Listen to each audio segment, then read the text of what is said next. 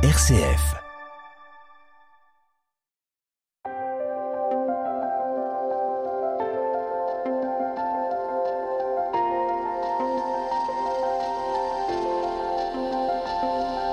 Et si c'était mieux demain? Une émission RCF présentée par Marie-Claire Galin-Martel en partenariat avec la Sherpa économique de Grenoble École de Management.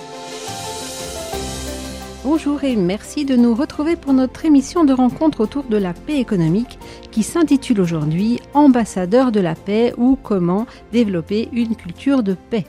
Alors comme d'habitude, cette émission va se dérouler en deux parties. Dans une première partie, nous allons écouter des invités, nous donner leur vision du sujet, nous raconter leurs expériences également. Et puis nous vous proposons une table ronde avec nos invités et des personnes qui vont les questionner. Alors, amis auditeurs, vous le savez, depuis le début de nos émissions, nous parlons de la paix de la paix économique, euh, de façon d'intégrer les notions de paix aux pratiques des entreprises. Nous avons défini la paix économique, nous avons éclairé cette notion de paix avec les enseignements des religions et des spiritualités. Et aujourd'hui, voilà la question que nous nous sommes posée. Comment devenir ambassadeur de paix? Autrement dit, où apprendre la paix? Et une réponse évidente, c'est à l'école. À l'école, ce lieu d'apprentissage, de connaissances qui se transmettent, ce lieu de l'enseignement par nature, l'école, c'est aussi ce lieu où l'on devient grand, comme disent les enfants. Alors, est-ce qu'il existe des écoles où l'on apprend la paix? Eh bien, a priori, oui, il y en a même une dont c'est le nom, École de la paix. L'école de la paix, c'est une association grenobloise d'inspiration militante et chrétienne. Et puis, il y a l'école, l'école avec un E majuscule, l'école de notre République. Alors autour de la table des invités, des personnes parties prenantes de ces écoles, et nous allons comprendre avec elles comment ces structures qui ont la charge de transmettre et d'apprendre remplissent leur mission, comment elles fabriquent des ambassadeurs de paix. Sandrine Mandouni, bonjour. Bonjour. Donc vous êtes déléguée académique à la vie lycéenne et collégienne. Euh, le conseil académique de la vie lycéenne permet l'expression d'une démocratie lycéenne vivante et constructive au niveau académique. Vous nous en direz plus. Et puis vous êtes également référente égalité de l'Académie de Grenoble. Richard Pétris, bonjour. Bonjour. Et donc vous, vous avez créé l'école de la paix en 1998. Donc l'école de la paix, association loi 1901 à Grenoble, qui regroupe des citoyens engagés, euh, qui sont entourés d'institutionnels et, et, de parrains que vous appelez des parrains prestigieux. Alors vous êtes par ailleurs euh, diplômé de l'Institut d'études politiques de Grenoble. Vous êtes chrétien, un chrétien euh, militant en faveur de la paix. Et puis nous retrouvons Dominique Steyler. Bonjour. Bonjour. Donc euh, nous vous retrouvons comme à chaque émission puisque Grenoble École de Management et la chaire Paix économique est notre partenaire. Je rappelle que vous êtes ancien officier et que donc vous travaillez autour des notions de paix économique. Une première euh, question pour vous, Richard Pétris. D'abord, est-ce que vous pouvez nous présenter l'école de la paix? Euh, Aujourd'hui, compte tenu de l'actualité, c'est rappeler que il y a finalement euh, depuis l'origine de, notre création, euh, la prise de conscience qu'au lendemain d'une guerre froide qui se terminait, il était important de, euh, s'interroger sur ce qui euh, permettrait de, de, se relier par-delà des frontières qui tombaient et de se mettre en garde, veiller à ce que ce ne soit pas des réactions plutôt d'intolérance que de d'accueil de, l'autre qui se, qui se manifeste. Et nous avons combiné cette préoccupation à l'époque avec une l'affirmation de ce que la paix n'étant pas la, seule absence de guerre, mais au contraire une construction à assurer au quotidien, comme dans les grands événements ou par de grands événements, euh, il y avait matière à, à faire tout un travail de, compréhension des événements et d'apprentissage des gestes nécessaires pour construire la paix. Donc, euh, de toute évidence, il fallait se, se mettre à l'école, euh, avec peut-être comme objectif euh, finalement assez logique de faire passer cette idée dans l'institution de l'école elle-même, qui est cette institution à laquelle nous sommes tant attachés. Euh, apprendre, euh, s'éduquer, former le citoyen. C'était l'endroit euh, l'endroit où doit se situer cette prise de conscience et ce travail de fond que nous cherchions à faire avec des professionnels de l'éducation L'école de la paix n'étant pas une école au sens propre du terme, mais travaillant avec les écoles, évidemment. Notre émission s'intitule Ambassadeur de la paix. Est-ce que vous êtes euh, d'accord avec l'expression de, fabriquer des ambassadeurs de la paix? Est-ce que ça se fabrique des ambassadeurs de paix? Oui, d'autant plus qu'on ne peut pas rester dans des affirmations euh, théoriques et des de, belles, euh, à manipuler de belles idées. Il s'agit bien de construire concrètement. Dominique Steyler, vous aussi, vous êtes dans une école, Grenoble École de Management. Mhm. Est-ce que vous reprendriez à votre compte euh, l'idée de fabriquer des ambassadeurs de paix? Est-ce que vous fabriquez des ambassadeurs de paix à Grenoble École de Management? Bah, Il y a une part de moi qui a envie de le dire oui, parce que l'une de nos intentions, c'est bien celle de se dire comment est-ce qu'on forme nos futurs managers ou futurs leaders pour qu'ils deviennent des ambassadeurs, en tout cas qu'ils développent des entreprises qui contribuent mieux à la paix et au bien commun plutôt qu'elles ne contribuent à dégrader l'ensemble du vivant. C'est juste le mot de fabriquer qui m'est un petit peu difficile quand je l'entends. J'ai un petit peu de mal avec le fabriquer. Alors je peux y voir un côté très artisanal et très beau. Donc si c'est de l'artisanat d'art que de fabriquer un ambassadeur de paix, pourquoi pas? Mais je pense qu'il y a plus, et c'était un peu le projet autour des ambassadeurs de paix tel qu'on le fait avancer tout doucement, il y a plus cette idée de euh, comment est-ce qu'on permet à des jeunes dans une culture qui tente de nous faire croire qu'il y aurait quelque chose à l'extérieur à notre disposition pour qu'on puisse vivre, mais que ce sera à nous de le prendre.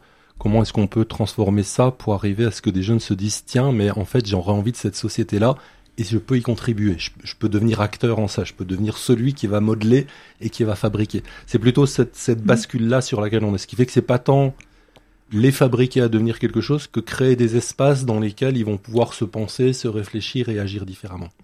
Ça veut dire que c'est à l'individu presque de, décider euh, de devenir euh, ambassadeur de paix en tout cas, ce serait à l'institution de créer les lieux et les temps mm. pour que ça puisse se faire, donc de mettre à disposition les moyens pour que ça puisse se faire, et ensuite à l'individu de comprendre qu'il va avoir une partie à jouer, une partition à jouer là-dedans.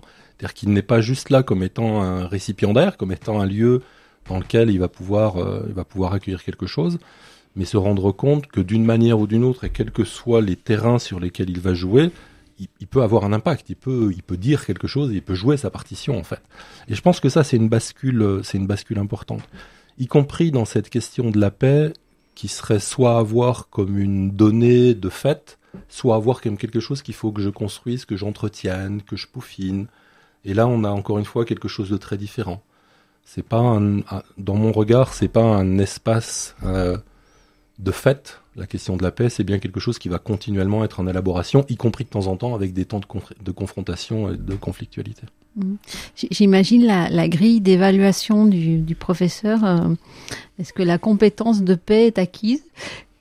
Comment ça pourrait se mesurer, ça d'ailleurs? Ah, Vous m'emmenez sur un terrain. Je euh, je vais même pas regarder mes collègues pour ne pas en sourire tellement cette question absolue de passer par la compétence, je ne sais pas si, si, en tout cas moi je la prendrais en charge dans ce terrain-là. Je préférerais vraiment imaginer des temps dans lesquels la découverte va se faire, dans lesquels mon positionnement à travers cette question de la, de la paix va se faire, dans lesquels je vais faire expérience de, de moments qui peuvent être des temps de conflit ou des temps pacifiés, et à partir de ça, voir comment j'avance. Donc, comment j'évalue ça en arrière-plan J'ai toujours eu ce souci, moi, qui ai beaucoup travaillé sur des aspects de développement personnel, de créer des grilles de compétences pour savoir si c'est acquis ou pas. C'est un, vrai sport. Peut-être que c'est juste la compétence de se questionner, en fait.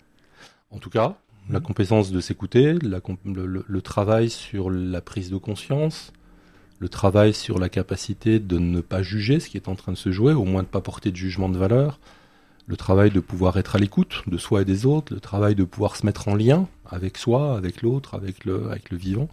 Donc il y a là tout un ensemble de compétences qui ne devraient pas être très très dures à évaluer, mais encore une fois, euh, si j'avais attention à porter, elle serait beaucoup plus que ce temps soit un temps créatif plus qu'un temps évaluatif en fait. Merci. Euh, Sandrine Mondouni, l'école avec un E majuscule, l'école de, la République. Euh, vous êtes délégué académique à la vie lycéenne et collégienne de l'Académie de Grenoble. Euh, quels sont les projets hein, qui sont menés par l'Académie de Grenoble autour justement de cette question de la paix? Eh ben, dans l'académie de Grenoble, les, les, projets ils tournent autour de l'objectif de, de l'école de la République. Vous l'avez très bien dit, c'est-à-dire que l'école de la République, son, son souci, c'est quand même de transmettre les valeurs de la République, de faire en sorte que euh, les jeunes qui sont dans les établissements scolaires puissent euh, éprouver ces valeurs, euh, les comprendre et pouvoir les faire vivre. Et c'est toute euh, si vous voulez, tout le défi hein, euh, de l'école que, d'aller vers ça. Et euh, c'est vrai que les soucis de, d'engagement de, nos jeunes font partie de, de, nos préoccupations prioritaires parce que j'écoutais Dominique Steller et je me disais que le mot qu'il a pas dit finalement c'est le mot engagement. C'est-à-dire que à l'école on va essayer de travailler sur cette culture de l'engagement. Euh, donc on a une série de dispositifs pour ça et dans l'académie de Grenoble, eh bien, euh, on essaye effectivement de faire en sorte de mettre en place les politiques publiques euh, qui vont faire que euh, on, engage de, de l'éducation à la, à la, citoyenneté, on, rend nos, élèves euh, conscients, euh, capables d'agir, responsables face aux défis du XXIe siècle. Alors nous, à l'école, on a un référentiel qui s'appelle le référentiel des objectifs de développement durable. Vous savez, les 17 objectifs de développement durable de, de l'ONU. Et l'objectif de développement durable numéro 16 c'est l'éducation à la paix et à la justice. Voilà. Donc euh, il y a euh, toute une série de, d'instruments éducatifs qui sont euh, qui sont imaginés par notre législateur pour que on puisse réussir à l'école effectivement à éduquer. Parce que l'autre mot du coup que j'avais envie de, de dire à la place de, de fabriquer, c'était éduquer. Voilà, c'est notre souci évidemment à l'école. Donc euh, éprouver, éprouver le collectif euh, par l'engagement, par le projet et, et éduquer euh, et et euh, essayer effectivement de rendre conscient, capable d'agir face aux défis du 21e siècle. Donc les objectifs de développement durable. Du coup, j'ai pas vraiment répondu à votre question très locale, pardonnez-moi, mais j'étais obligée de, contextualiser un petit peu pour vous dire que du coup, ce qu'on fait au niveau de l'académie de Grenoble, c'est ce qui se fait partout, c'est-à-dire que on engage nos jeunes euh, dans ces soucis-là, dans ces problématiques-là, donc à travailler sur. Alors, par exemple, bah, ces derniers temps, on a euh, dans le cadre de la présidence française de l'Union européenne mis en place un projet de euh, simulation du Parlement européen. Euh, les jeunes ont choisi euh, les les thématiques, les, les, sujets des commissions parlementaires. Ils ont choisi des objectifs de développement durable autour du bien-être, de la santé mentale, des égalités de genre, l'objectif de développement durable numéro 5 aussi, l'égalité. Et euh, des institutions qui fonctionnent, c'est-à-dire que leur souci c'était de parler des droits des lycéens. Mais euh, c'est pareil, je, je me souviens plus. Alors là, je me retourne vers Richard Petris, mais le numéro de l'objectif de développement durable qui va parler des institutions efficaces, mais ça fait partie forcément des, des, des enjeux de durabilité que d'avoir des institutions efficaces et qui fonctionnent. Et euh, nos jeunes ont planché pendant trois jours autour de ces questions-là, et puis ils, ont euh, du coup écrit des résolutions. Voilà par exemple. Donc là, pour le coup, euh, ils éprouvent, ils échangent, ils débattent, ils développent euh, toutes les compétences dont on vient de parler. Alors pareil, je, je me permets d'amener un mot encore, euh, puisque à l'école, nous, on parle de compétences psychosociales. Effectivement, s'écouter, être en capacité de rentrer en relation avec l'autre pour co-construire de manière efficiente et puis surtout respectueuse et fraternelle. Peut-être de s'exprimer aussi surtout si on relie cela à l'objectif d'en faire des ambassadeurs de paix. Il y a une certaine compétence qu'il faut essayer d'acquérir, qui est de pouvoir non seulement comprendre ce qui se passe, mais exprimer un certain nombre de, convictions et de, de conseils peut-être et de, démarches qui sont nécessaires lorsque l'on veut contribuer peut-être à faire se rencontrer des, partis opposés, euh, provoquer, aller vers un compromis quand je vous écoute les uns les autres, euh, euh, je, je, vous vois en train d'accompagner des jeunes euh, vers un demain, vers un futur, avec cette idée que le futur soit un futur de paix.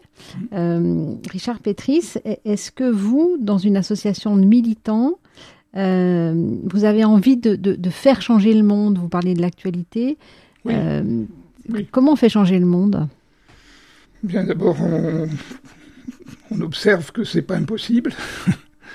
et que ça peut passer par une bonne compréhension des, événements qui nous sont rapportés dans un cadre, par exemple, scolaire. Lorsqu'on fait l'histoire, on peut euh, réaliser que notre histoire contemporaine nous a montré que une décolonisation était possible, une construction euh, aussi ambitieuse que celle de l'Europe était possible et que ça constituait deux marqueurs d'une évolution possible. Euh, faisant prendre de la distance avec ce qu'on pourrait considérer comme l'ordre militaire, dont on voit bien aujourd'hui à quel point il paraît décalé, si vous voulez, dans les événements que nous vivons. Mais bon, voilà, il y a déjà là une manière de, réaliser que nous sommes dans un, long cheminement de l'humanité et qu'il y a eu des évolutions qui, euh, qui ne sont pas que négatives, loin de là. Mhm. Donc on peut y contribuer et on peut au contraire les, même les favoriser. Richard Pétris, vous êtes chrétien. Est-ce que la foi chrétienne ou la théologie chrétienne, ça aide à changer le monde? Pour moi, en tous les cas, oui. Le, message euh, auquel nous nous référons dans le cadre de notre religion catholique est un, est, un message qui est un message de, paix et, si on va même plus loin, de, de, liberté d'une certaine manière, qui est une liberté qu'on acquiert pour euh, aller vers des, des changements positifs. Euh. Merci Richard Bétris pour ce témoignage. Euh, Dominique Steller, je voudrais que nous revenions à, l'entreprise. les entreprises arrivent à définir leur culture, mhm. une culture d'entreprise, un, un, mélange particulier de valeurs, d'histoire, de pratiques. D'après vous, euh, est-ce qu'une culture de paix est possible en entreprise et à quoi elle ressemblerait? C'est facile de répondre à la première partie avant de l'argumenter. La réponse est oui. À quoi elle ressemblerait, ça va être plus compliqué. Est-ce qu'elle est possible? La réponse est oui, parce que la question que vous posez, euh, c'est un peu une suite de la question juste avant, quand vous avez dit à Richard Petris, est-ce que vous croyez en un futur de paix?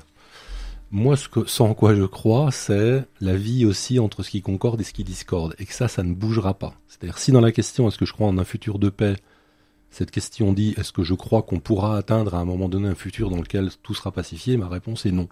Et c'est pas une réponse négative, c'est une réponse qui dit bah la vie va continuer à osciller bon an mal an telle qu'elle peut. Et ça, ça me va bien. En tout cas, moi, ça me rassure de me dire que je suis dans un monde qui va continuer à vivre comme ça. Par contre, la vraie question qui est derrière, c'est à quoi je contribue? Et l'idée, le projet des ambassadeurs de paix, c'est bien ça, c'est de se dire, quand j'ai un enfant avec moi, il y a plusieurs pistes possibles. Et dans ces pistes, comment est-ce que je l'aide à ce qu'il puisse faire un choix où il se sente à l'aise avec ce choix-là? Mon espoir, c'est qu'il fasse le choix de la paix. Donc, est-ce qu'une entreprise peut faire valoir la paix? Oui, puisque la question c'est non pas est-ce qu'elle sera toujours pacifiée, est-ce que tout sera facile, mais c'est à chaque fois qu'elle cogne à quelque chose, quoi que ce soit, à des choix politiques, à des choix financiers, à des choix de production, à des choix de délocalisation, quels que soient ces choix, elle a donc un choix particulier à faire, et la question qu'elle a à se poser, c'est est-ce que ce, que je, ce choix, quand je le fais, contribue bien au bien commun, va permettre une, quelque chose qui fera grandir la paix, qui fera grandir le vivre ensemble, ou est-ce que le choix que je fais va contribuer uniquement à des intérêts privés? Donc il y a ce choix qui est possible et certaines entreprises et certains dirigeants, certains managers font le choix d'aller vers la paix. Quand une entreprise dit euh, je vais implanter un nouveau site industriel quelque part et que dans mes choix l'un des critères majeurs c'est à quel point cette implantation bénéficiera au mieux à la population et que le lieu géographique est choisi en fonction de ça, elle fait un choix de paix. Quand elle se dit ben j'ai bien réussi euh, mon année, parce que j'ai bien réussi mon année, je vais améliorer le partage des ressources telles qu'elles sont faites, elle fait un choix de paix. Quand elle détecte en son sein qu'il y a des comportements qui sont des comportements complètement délétères, qui créent de la souffrance, et que l'entreprise dit, bah là, je vais trancher et je vais stopper cet, élément-là, elle fait un choix de paix. Donc il y a tout un ensemble de, panels possibles pour la paix. Euh, la difficulté, c'est le modèle économique tel qu'il s'est élaboré dans, toutes les dizaines de dernières années était plutôt un modèle économique dont l'objet était l'hyperfinanciarisation et l'hyperconsommation. Et là, on a quelque chose qui, quasi de fait, va à l'opposé d'une culture de paix. Merci. Euh, Sandrine Mandouni, est-ce qu'il existe ce même type de questionnement dans, dans les établissements scolaires? Est-ce que est-ce qu'il y a des choix qui sont faits de manière à, générer de l'égalité, de la coopération Oui, il y a, je vous le disais, effectivement, euh, ce sont les objectifs euh, éducatifs euh, à l'intérieur de l'école. C'est-à-dire que on, on, a toute une série. Quand je vous parlais d'instruments éducatifs, ça veut dire qu'effectivement l'école elle est organisée avec non seulement la pédagogie qui est à l'intérieur de la, de, la, de la classe, mais aussi à l'extérieur de la classe. L'établissement, il constitue pour les jeunes une espèce d'expérience démocratique de, d'une cité expérimentale en fait.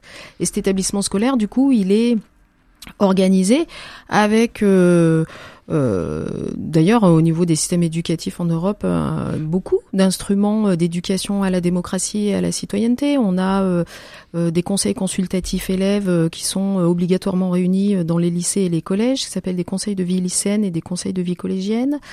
On a des conseils coopératifs dans les petites écoles c'est-à-dire plein d'instances comme ça où les jeunes sont amenés à choisir leurs représentants, représentantes et à siéger et puis effectivement à s'interroger sur la gouvernance de l'établissement et sur comment améliorer la vie de l'établissement.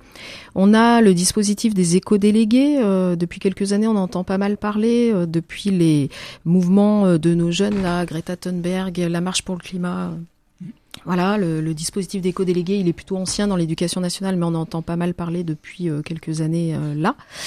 Donc tous ces soucis, si vous voulez, de, de, encore une fois rendre conscient nos jeunes euh, et, aller euh, vers un monde plus durable et faire en sorte que nos jeunes réussissent à s'engager euh, dans un souci de durabilité, dans un souci de coopération, dans un souci de fraternité, c'est le souci de l'école, hein, vraiment. Et comment c'est accueilli? Par les enseignants et par les jeunes. Est-ce que vous en avez beaucoup qui s'engagent?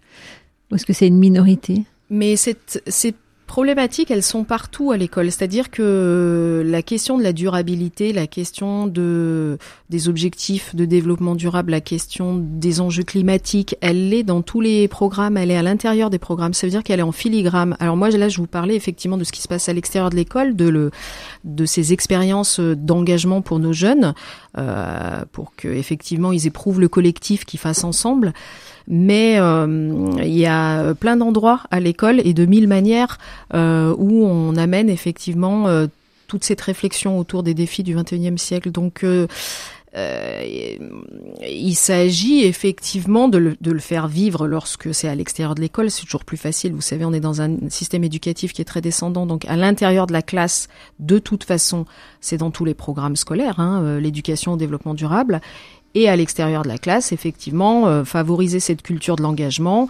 Euh, c'est pas toujours évident parce que ça demande euh, bon bah voilà hein, du, du, du, temps et il faut que nos adultes aussi euh, qui accompagnent nos jeunes parfois adoptent leur posture, mais mais c'est partout et de plus en plus, ouais, ouais bien sûr. C'est extraordinaire le dispositif éco-délégué. Hein, on, on, voit énormément de jeunes vous avez entendu parler de, de ce besoin de nos jeunes d'être actifs autour de, de, la question euh, des défis climatiques. Donc, euh, vous avez parlé, vous avez entendu parler peut-être de l'éco-anxiété, mmh. c'est-à-dire tous ces jeunes qui ont besoin de s'engager. Et, euh, et le, le, le, fait d'avoir de, la possibilité d'être éco-délégué à l'intérieur de, de, son collège ou de son lycée, ben ça permet de s'engager, donc ça permet de se faire du bien à soi et aux autres, ça permet de, de vivre effectivement cette expérience, euh, je le disais, du collectif, donc euh, ça renvoie à plusieurs enjeux, ben, l'estime de soi, c'est-à-dire cette possibilité d'être utile, euh, le jeu vers le nous, l'interdépendance, euh, le, le, la joie de faire ensemble, euh, le besoin de faire ensemble, la connaissance de soi avec l'opportunité d'un projet collectif. Et effectivement, ça permet de, de, travailler, de faire émerger le sens du collectif. Et euh, tout ça sont des choses qui effectivement sont très accompagnées par les adultes qui sont également très engagés. Merci parce qu'on a à travers vos éclairages à la fois euh, une posture de mise en questionnement et puis et puis on finit par l'action et l'engagement.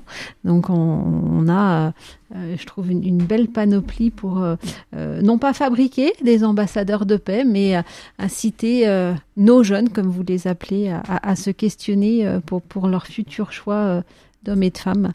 Euh, on arrive à la fin, la première partie de cette émission. Euh, donc, euh, merci à tous. Merci à Sandrine Mandouni, à Richard Petris, à Dominique Steyler, euh, vont nous rejoindre autour de la table euh, eh bien, des personnes qui vous ont écouté, euh, qui ont pris plein plein de notes et qui vont vous poser des questions de manière à être de plus en plus concret dans cette approche de, de développer une culture de paix via des ambassadeurs de la paix. À tout de suite.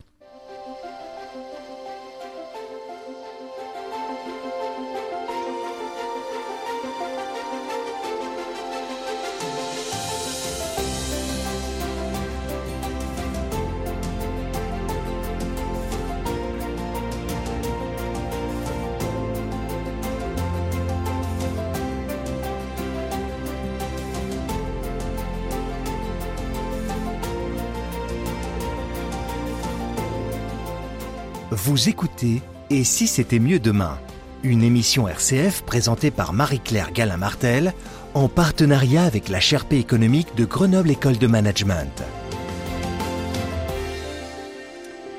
Nous rejoignez, bonjour et bienvenue dans cette émission. Aujourd'hui, nous nous intéressons aux ambassadeurs de la paix et comment développer une culture de la paix. Je vous représente nos invités, Sandrine Mandouni, déléguée académique à la vie lycéenne et collégienne de l'Académie de Grenoble, de notre école de la République, euh, Richard Petris, fondateur de l'école de la paix, et Dominique Steller, notre partenaire euh, pour cette émission, titulaire de la chaire de recherche paix économique au sein de Grenoble, l'école de management. Alors, ils nous ont tous les trois exposé leur, euh, leur vision, leur action euh, pour justement former, accompagner des, jeunes à, à, devenir des ambassadeurs de paix, à développer une culture de paix. et nous accueillons autour de la table Fabien Moreau, qui est enseignant-chercheur au sein de la chaire paix économique à Grenoble École de Management et qui est psychosociologue. Et puis euh, Rafi Diwimedjan, qui est enseignant-chercheur et professeur associé au sein de la chaire paix économique à Grenoble École de Management et qui lui s'intéresse à la théorie des organisations. Messieurs, vous venez d'écouter nos invités. Euh, quelles sont les questions que vous avez envie de leur poser? Alors d'abord, merci de m'avoir invité. J'ai été ravi d'assister à ces échanges. J'ai une première question parce que j'ai souvent entendu le mot jeune.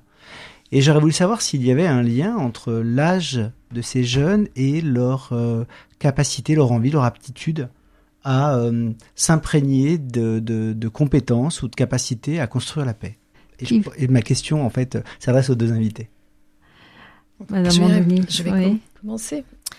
Je pense que effectivement, alors moi je, je, dis jeune parce que vous l'avez bien compris, hein, mon ma, compétence c'est de m'occuper euh, des collèges et des lycées. Donc euh, je suis face à ces jeunes-là. Je ne rencontre que des jeunes qui, euh, si on veut bien leur offrir une tribune et les accompagner, je ne rencontre que des jeunes qui ont des désirs d'engagement. Il y a en vérité très peu de jeunes. Alors souvent, on, entend dire que les jeunes ne s'engagent pas, qu'ils ne votent pas, etc. Euh, moi, je crois surtout qu'on leur offre pas de tribune et que si, en fait, effectivement, on leur offre un espace, un endroit et qu'on les accompagne, euh, je crois que les jeunes ont des désirs d'engagement, oui parce qu'ils ont besoin de se projeter et de trouver leur place dans la construction du monde et que c'est vrai que euh, ce qu'on leur présente euh, c'est pas toujours euh, évident en termes d'enjeux du 21e siècle là en termes de, de, de projection c'est pas toujours facile hein, les défis climatiques viennent quand même bah, les rendre anxieux. Donc oui, je crois qu'en fait, ça leur fait du bien, qu'ils ont des désirs, des, des, des, besoins, et c'est difficile de, de, répondre mieux que ça. Je, Richard Pétris, vous avez... Euh, moi, je, dirais que en fonction de l'objectif qu'on poursuit et de l'état des lieux, il me semble que l'on est obligé de, considérer que le, monde devenant, les sociétés devenant de plus en plus complexes, bon, il faut, il faut préparer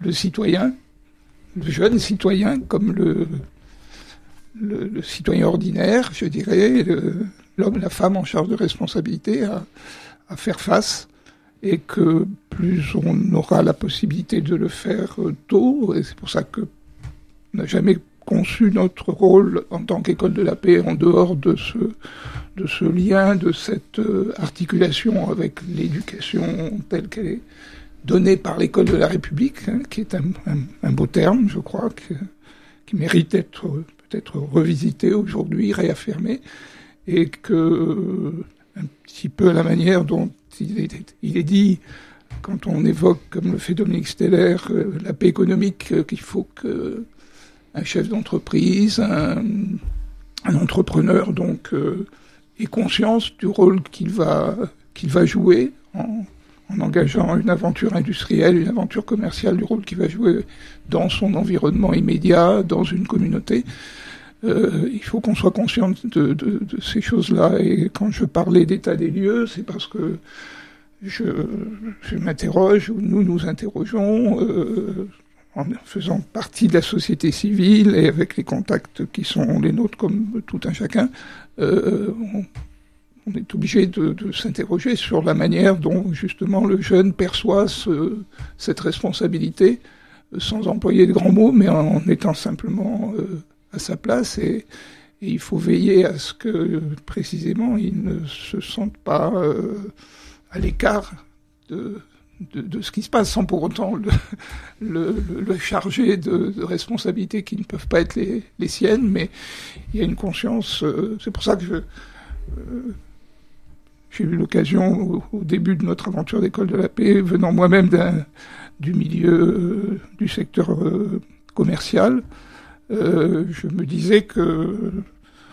passant d'une entreprise à un travail associatif tel que le nôtre, euh, je rêvais que le travail puisse, euh, euh, comment dire, que, ce travail puisse prendre dans le sein de l'entreprise elle-même pour que justement il y ait cette prise de conscience de ce que ce ne sont pas, ça ne peut pas être des mondes à part. Et d'ailleurs, je pense que le grand problème d'aujourd'hui, c'est ça, y compris encore une fois avec l'actualité qui nous bouscule.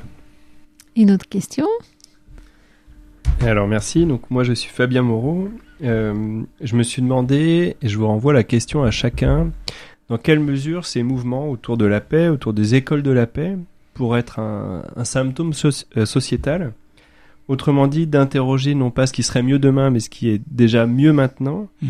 Et euh, si c'était une transformation silencieuse, qu'est-ce que ça viendrait euh, révéler du désir des jeunes et du désir de, de nos générations à prendre en compte les jeunes pour construire un avenir et non pas faire des jeunes les dépositaires d'un modèle sociétal peut-être déjà révolu? Merci pour la question. Euh, il y a un mot qu'a utilisé Sandrine Madunu tout à l'heure que j'aime beaucoup qui est éprouvé. Et je pense qu'il y a dans la volonté, dans l'engagement, dans la question, quelque chose qui est de l'ordre d'un besoin d'éprouver les choses, d'un besoin de vivre les choses. Puis si je pousse un petit peu plus loin, il y a quelque chose qui est pour moi de l'ordre d'un besoin de la joie. Et je ferai une différence entre des questions du type de la question de la paix par rapport à des questions du type de la question euh, du développement durable, par exemple, ou de l'écologie.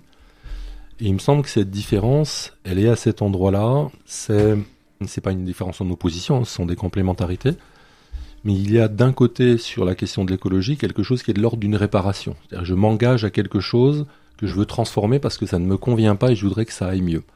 Et c'est pour moi une bonne porte d'entrée de la question de la paix, qui elle contient une dimension de l'intime qui me semble un peu moins simple, qui est celle de la question de l'exposition de ma joie, ou de la question de l'exposition de ma rencontre de l'autre dans, dans, dans mon intimité. Et c'est moins simple, cette dimension-là. Je vais prendre un gros mot, mais ici il est facile il y a quelque chose qui est de l'ordre de la question du partage et de l'amour, en fait, dans la question de la paix. Et passer par la, et passer par la question de la réparation, c'est un moyen plus opérationnel. C'est plus facile de me dire que je vais contribuer à replanter des arbres, pour prendre un exemple très concret. Ça a quelque chose de très engagé, ça a quelque chose de très concret.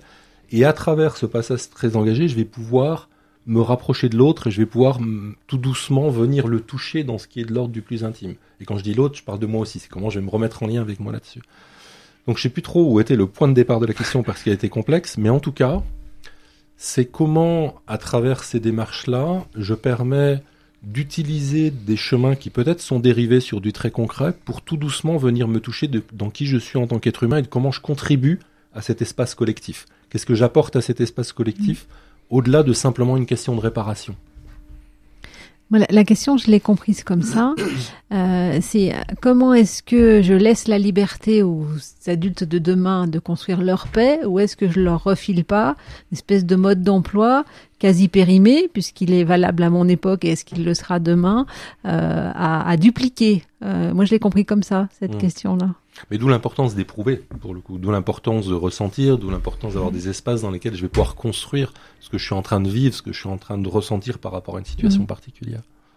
Est-ce que les jeunes que vous accompagnez, vous les, alors je ne sais plus comment dire, éduquer, engager, questionner à, à la liberté, justement, pour être qu'ils soient libres de, de construire la paix qu'ils veulent demain ou dont on aura besoin demain? C'est le principe de l'éducation, hein, de laisser libre. Pardonnez-moi, mais je suis euh, obligée de revenir sur euh, le sens même et même la définition de ce que veut dire éduquer. Euh, éduquer, ça veut dire effectivement euh, donner les outils euh, pour aller vers et euh, pour être autonome. Et si on part du coup de cette idée qu'il s'agit bien de d'éduquer pour rendre responsable et capable d'agir, on a là, je crois, en tout cas, du point de vue situé de, de, l'école, de l'éducation nationale, la, réponse. Mhm. Il y a un point important qu'on n'a pas abordé dans la première partie, mais qui me permet de faire un pont avec l'éducation nationale, c'est pourquoi on a pensé cette idée de- des ambassadeurs de la paix économique. Puisque le pourquoi est parti de nos réflexions dans le supérieur, nous nous disant, on a des étudiants qui arrivent, qui montrent, qui font montre de beaucoup d'anxiété, de beaucoup de tension sur ce que va être leur avenir. Et on a de l'autre côté des entreprises, puisqu'on est nous dans une business school, qui nous disent, on va plus trop en lycée et collège parce que on s'inquiète, les gamins à la fin nous disent on n'a pas envie d'aller au travail, on n'a pas envie d'aller en entreprise. Et en fait, c'est la jonction de ces deux-là qui nous a fait nous dire, mais bon sang, il y a sûrement un pont à créer avec l'éducation nationale pour que pour qu'on trouve un moyen ensemble de faire que ces jeunes plus tôt que d'arriver dans le supérieur en se disant oulala, là là, bah, il me reste plus que trois ans pour que je trouve le bon costume, pour que plus tôt puisse se faire cette construction-là. Quand je dis plus tôt, ça veut pas dire que c'est nous qui inventons tout. Il y a plein de choses, comme le disait Sandrine Manduni, qui sont déjà faites, mais pour créer un lien quand même entre ces deux mondes-là, qui, qui souvent tout à coup sont, sont rompus. Et de voir comment il pouvait y avoir une forme de continuité sur euh, du primaire au secondaire, au supérieur, quelque chose qui permettait cet engagement et qui permettait de se dire tiens, à quoi j'ai envie de contribuer? Parce qu'à la fin, pour moi, c'est vraiment ça la question de l'ambassadeur. C'est à quoi j'ai envie de contribuer, qu'est-ce que je veux porter, qu'est-ce que j'amène au monde en fait? Merci. Oui. Alors moi j'ai une, une question peut-être un petit peu euh, difficile parce que je perçois en fait une, une tension euh, entre le titre de l'émission et la notion d'ambassadeur. Parce que je vois l'ambassadeur comme quelqu'un qui est en prise directe avec une situation, qui doit être à l'écoute, qui doit sentir la nuance des choses, qui doit faire preuve de pragmatisme. On entend ce mot-là en politique depuis maintenant un certain temps. Et euh, voire même d'un pragmatisme qui tirerait vers la réelle politique. Et pourtant, l'émission s'appelle Et si c'était mieux demain? Et ça suppose à un moment donné une forme de détachement partiel du réel pour aller vers le déploiement d'une certaine forme d'imaginaire ou d'imagination. Donc ma question, en fait, qui s'adresse ici aux, personnes autour de la table, c'est comment faire, comment intégrer la question de l'imaginaire ou de l'imagination dans la question du développement des capacités à construire la paix, sachant que quand j'étais jeune, j'étais grand lecteur de science-fiction et que tout le monde se moquait de moi parce que c'était de la sous-littérature absolument euh, incapable de développer un quelconque euh, esprit curieux ou, ou, un quelconque intellect prêt pour euh, des études supérieures. J'étais un peu long, désolé. Alors, comment on intègre l'imaginaire? Moi, je peux rebondir sur l'imaginaire euh, dans la mesure où, euh, d'abord, notre approche par définition, elle est, elle est un petit peu plus large que celle qui consisterait à, à ne travailler que pour la paix économique. Euh, Lorsqu'on parle d'ambassadeur de paix, on y est venu, je crois, plus largement en, en soulignant à quel point, lorsque l'on parle de la, de la paix, encore une fois, ça ne peut pas être uniquement l'absence de guerre, mais c'est la réalisation d'un certain nombre de conditions dont on voit bien aujourd'hui lorsqu'on comprend l'importance de, la prise en compte des problèmes liés à l'environnement, le rapport à la nature, euh, le rapport à la prise en compte des problèmes de développement très, très concrets avec les défis liés à la démographie, par exemple, et euh, ces, comment dire, ces enjeux euh, nouveaux viennent s'ajouter à la dimension euh, qui relève effectivement de, de, la recherche d'une harmonie, de, de l'utilisation, enfin, ou de la, de la quête de. On a parlé de partage, on a parlé d'amour, on doit parler de, de rêve. Je pense que, que l'école, au contraire, ne doit pas priver de la possibilité de rêver, mais au contraire peut-être de donner les moyens précisément à partir de, compétences qui sont dispensées, de, qui sont partagées, euh, enseignées, euh, donner les moyens précisément de réaliser ce que l'imaginaire peut essayer de d'offrir comme, comme perspective. Et, à ce moment-là, effectivement, euh, l'ambassadeur, ça, ne peut pas être seulement euh, quelqu'un qu'on formera comme euh, le diplomate parfait, mais c'est quelqu'un qui, dans son, son vécu, sera capable, je crois qu'on évoquait tout à l'heure, le passage d'un autre d'un autre religieux il y a quelque temps, le, le cher Khaled Bentounes, il a une définition très simple de la paix qui est de dire eh c'est le euh, c'est le rapprochement entre les hommes et puis le partage des biens communs. Hein. Donc euh, c'est ça doit être le grand objectif, mais il est clair que euh, on ne peut que proposer aux jeunes, de, aux élèves, aux jeunes de partager cette, vision-là et et les convaincre qu'effectivement, par euh, la combinaison de l'imaginaire ou de l'imagination, on peut aussi euh, euh, concevoir une évolution vers, allez, on va dire, des, des, lendemains qui chantent, pour reprendre le, terme. C'est aussi une, une, juriste comme Mireille Delmas-Marty qui, a, qui disparu il y, a, il, y a, il y a quelque temps, il n'y a pas très longtemps, et qui, elle, propos d'imaginaire, euh, évoquer les prenez l'exemple des nuages en disant que le droit était quelque chose qui pouvait prendre des formes euh, de nuages euh, qui étaient en quelque sorte constructeurs du, du, droit de demain et elle l'a montré également par son suivi professionnel. Là, c'était les forces imaginantes du droit. Le rapprochement est intéressant. Moi, d'une manière euh, un tout petit peu plus pragmatique, je voulais juste euh, compléter pour dire que ce que m'évoquait la question, c'est tous les moments où on met les jeunes en démarche de projet, on leur propose de faire ensemble et donc de co-construire. Mmh. Et c'est là l'espace de la créativité. On est parfois très surpris d'ailleurs, si on laisse faire. Si on laisse faire, ça, veut dire qu'il y a une tentation de de quoi? De guider, de, de, de donner des recettes? C'est la difficulté, bien sûr, hein, euh, c'est la difficulté du, de parfois du, du, système éducatif ou de tout adulte qui accompagne un jeune d'ailleurs. Hein. C'est là tout le défi de l'éducation, effectivement, de, travailler sur cette question de l'autonomie et, et, développer le, l'esprit critique, la créativité et travailler dans un souci euh, d'autonomie, c'est effectivement euh, ne pas avoir peur de laisser faire. Et donc, de, faire en sorte que, nos jeunes développent leur créativité. Et là, c'est extraordinaire. C'est sans doute tout le défi du lien à, l'histoire, euh, être capable de connaître le, passé pour mieux préparer l'avenir. On peut avoir tendance aujourd'hui à constater et peut-être à le regretter que on prenne un peu facilement des libertés avec justement le passé, les vieilles histoires. Euh, j'y suis peut-être d'autant plus sensible que comme chacun prend de l'âge et, se référer à un certain nombre de choses, ça peut paraître un peu ringard ou quoi, mais euh, non, je pense pas. Il y a au contraire une, filiation, il y a un, un, suivi qui est important. Moi, je rajouterais bien un point, c'est de la valeur de l'esthétique dans la pédagogie. On a des collègues à Nancy, à de Nancy, qui travaillent avec l'école d'art qui est à côté d'eux. Ils ont créé une chaire de recherche art et management où la question de l'imaginaire et la question du créatif est très présente.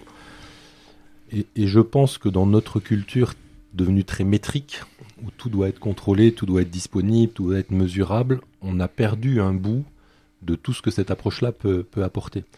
Euh, l'école de la paix connaît très bien Pierre Calam. Pierre Calam, quand il a écrit son livre sur la paix, il a bien parlé d'un art de la paix et pas d'une technique de la paix. On n'est pas allé vers quelque chose qui était un, outil constructible, il était plutôt dans quelque chose qui était de l'ordre mmh. d'une esthétique particulière et d'une relation au monde particulière.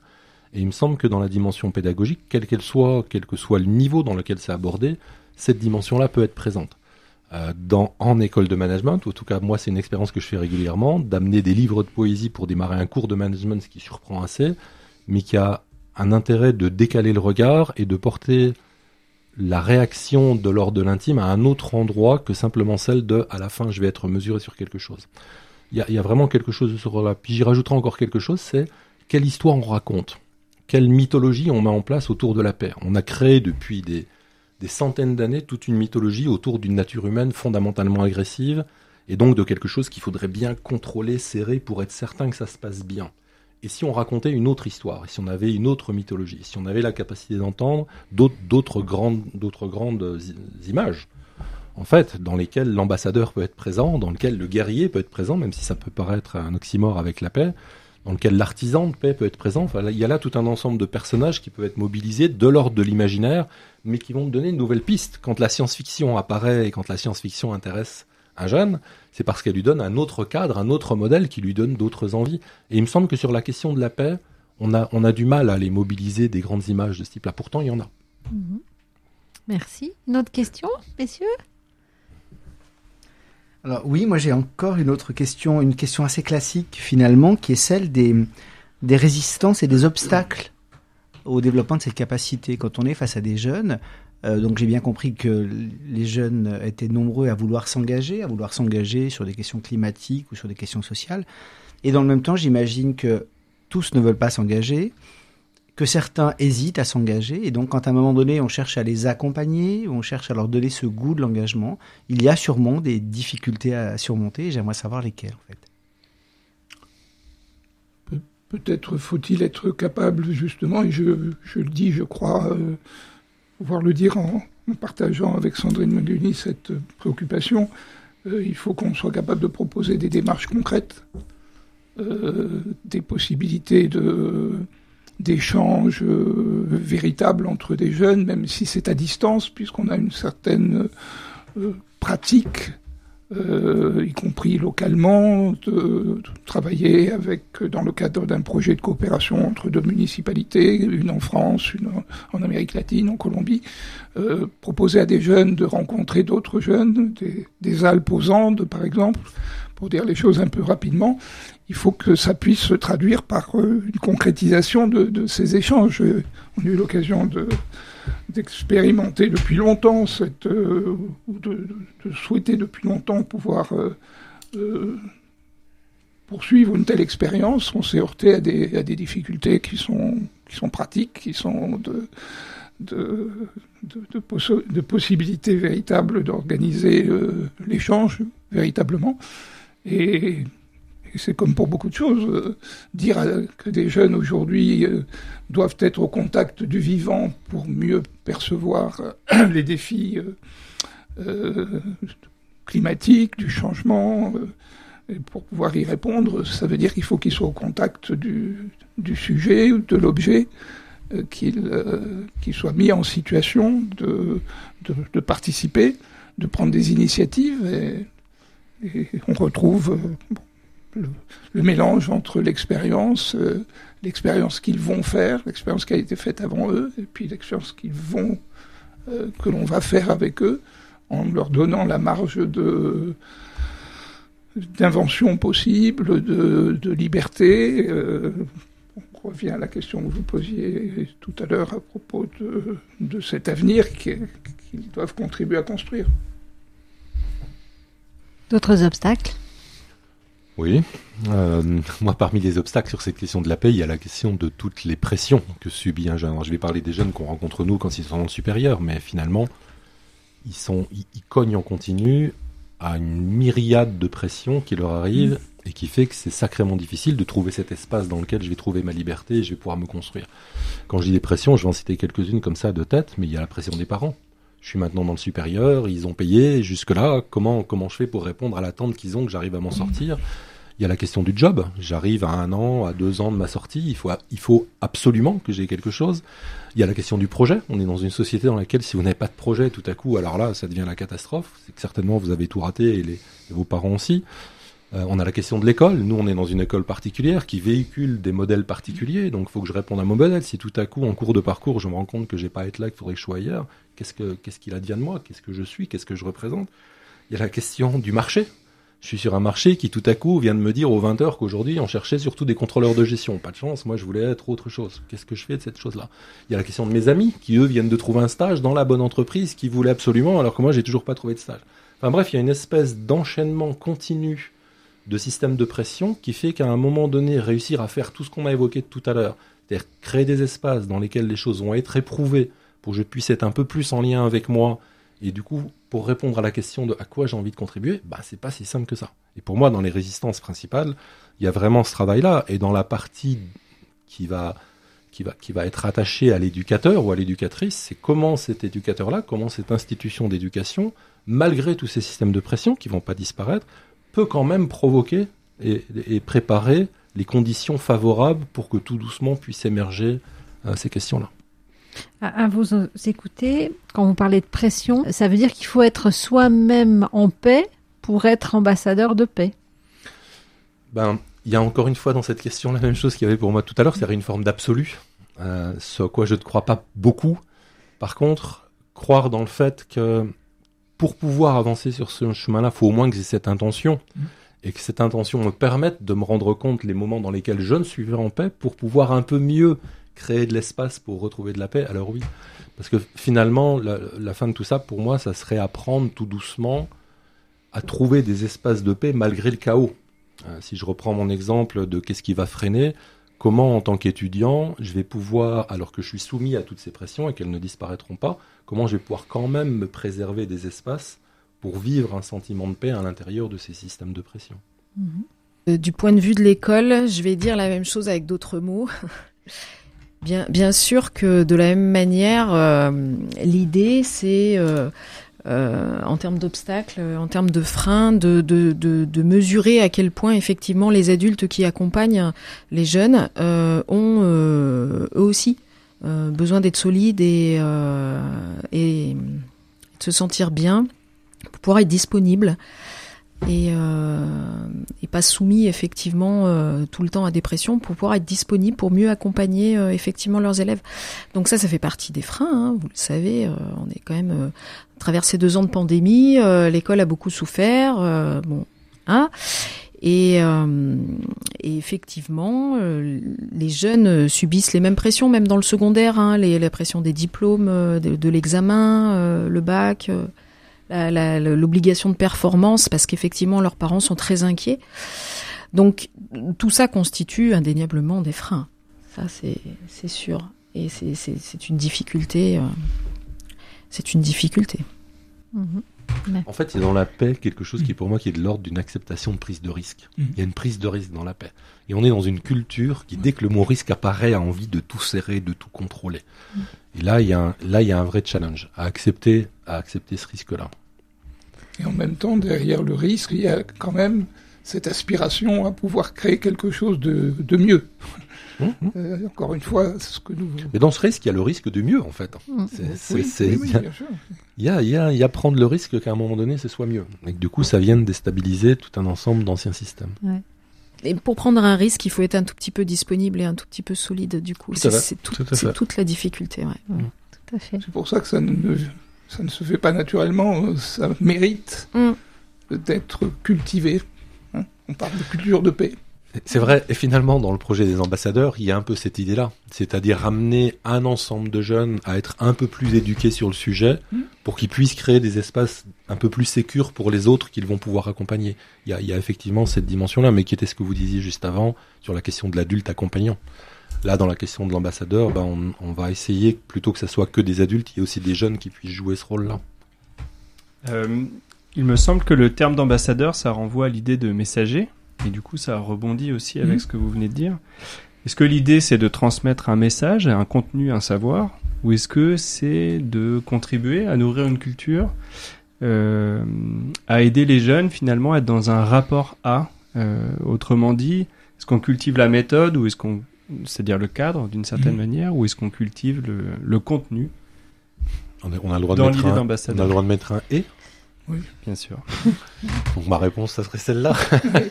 c'est que je mettrais un, je mettrais un et parce que parce que dans le projet des ambassadeurs, il y a une forme de cadre, il y a une forme de méthode, bien sûr, il, y a une, il y a une forme de contenu. Et l'intention, c'est bien d'amener vers une forme d'autonomie et une forme de capacité à entreprendre autour du sujet. Puis dans l'idée de ce, ce dispositif, il y a l'idée qu'effectivement, euh, si on engage les jeunes, on a plus de facilité à engager les autres jeunes. C'est-à-dire que euh, la formation par les pairs, ça fonctionne très très bien. C'est vrai que d'engager des jeunes, on, on le sait hein, sur d'autres sur d'autres thématiques, euh, ça permet effectivement de de mieux mobiliser. Pour finir cette émission, moi j'aurais euh, une question. Euh, tout à l'heure, vous avez parlé aux adultes qui accompagnent les jeunes. Moi, je pense aux tuteurs d'apprentis en entreprise. Quels conseils vous, leur donneriez à ces tuteurs d'apprentis euh, en entreprise, justement pour les accompagner à cette culture de paix, à devenir ambassadeurs de paix, à ouvrir des possibles, à changer le monde, à, faire preuve de créativité euh, Quels conseils vous le donne- donneriez à ces tuteurs d'apprentis en entreprise? Euh, D'écouter. Euh, avant de conseiller, d'essayer de repérer en eux tous les tous les grands systèmes de représentation qu'ils se sont faits de qu'est-ce que ça doit être un apprenti, qu'est-ce que ça doit être un futur employé ou un futur candidat, pour pouvoir ensuite faire un peu mieux le tri entre les projections qu'ils sont en train de faire sur leur apprenti et ce que l'apprenti est en train de leur dire réellement. Peut-être parce que ça leur permettra de faire ce qui, à mon avis, est, le- la plus jolie chose, c'est-à-dire de créer cet espace-là dans lequel ils vont pouvoir mettre cet apprenti-là en sécurité pour qu'il puisse se dire un petit peu plus et commencer à construire ce qu'il a envie de faire avec cette entreprise.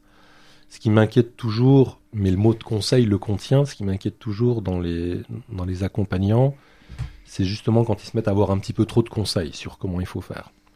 Puisque là, on va partir sur des, sur des projections qui vont dépendre complètement de la personne qui accompagne ou des grands modèles qu'il faudrait éventuellement pouvoir suivre. Bien sûr qu'il y a des cadres, bien sûr qu'il y a des cadres particuliers, mais ça fera partie de l'écoute et ça fera partie du repositionnement une fois que j'aurai entendu ce que cet apprenti veut avoir. Donc mon premier conseil, ça serait d'écouter en fait. Rapidement, d'autres conseils? Moi, je proposerais que on s'intéresse pas seulement à la performance du jeune Ouais. apprenti, mais bel et bien à son bien-être, qui le rendra performant. voilà. Merci pour tous ces conseils. Moi, je retiendrai qu'il faut donner des espaces où le questionnement, l'expression, l'engagement et la créativité sont possibles à vivre. Merci à tous. Merci à Sandrine Mendouni, à Richard Petris, à Dominique Steller. Merci à Fabien Moreau, à Rafi Diouimé-Jean, qui ont participé à la table ronde. Merci à ceux qui nous ont, qui ont préparé cette émission, à Stéphane Debuchère de RCF et à Vanessa Mendes de Grenoble École de Management. Merci à Nicolas Boutry à la technique. Et puis pour aller plus loin, je vous rappelle l'ouvrage de Dominique Steller, Osons la paix économique. Euh, je vous rappelle que vous pouvez aller sur le site internet aussi de l'école de la paix. Et puis cette émission est disponible en podcast sur le site de RCF et vous pouvez nous retrouver pour une prochaine émission. Et si c'était mieux demain, de la guerre à la paix économique pour vivre des rencontres autour de la question du travail et de la paix. À bientôt!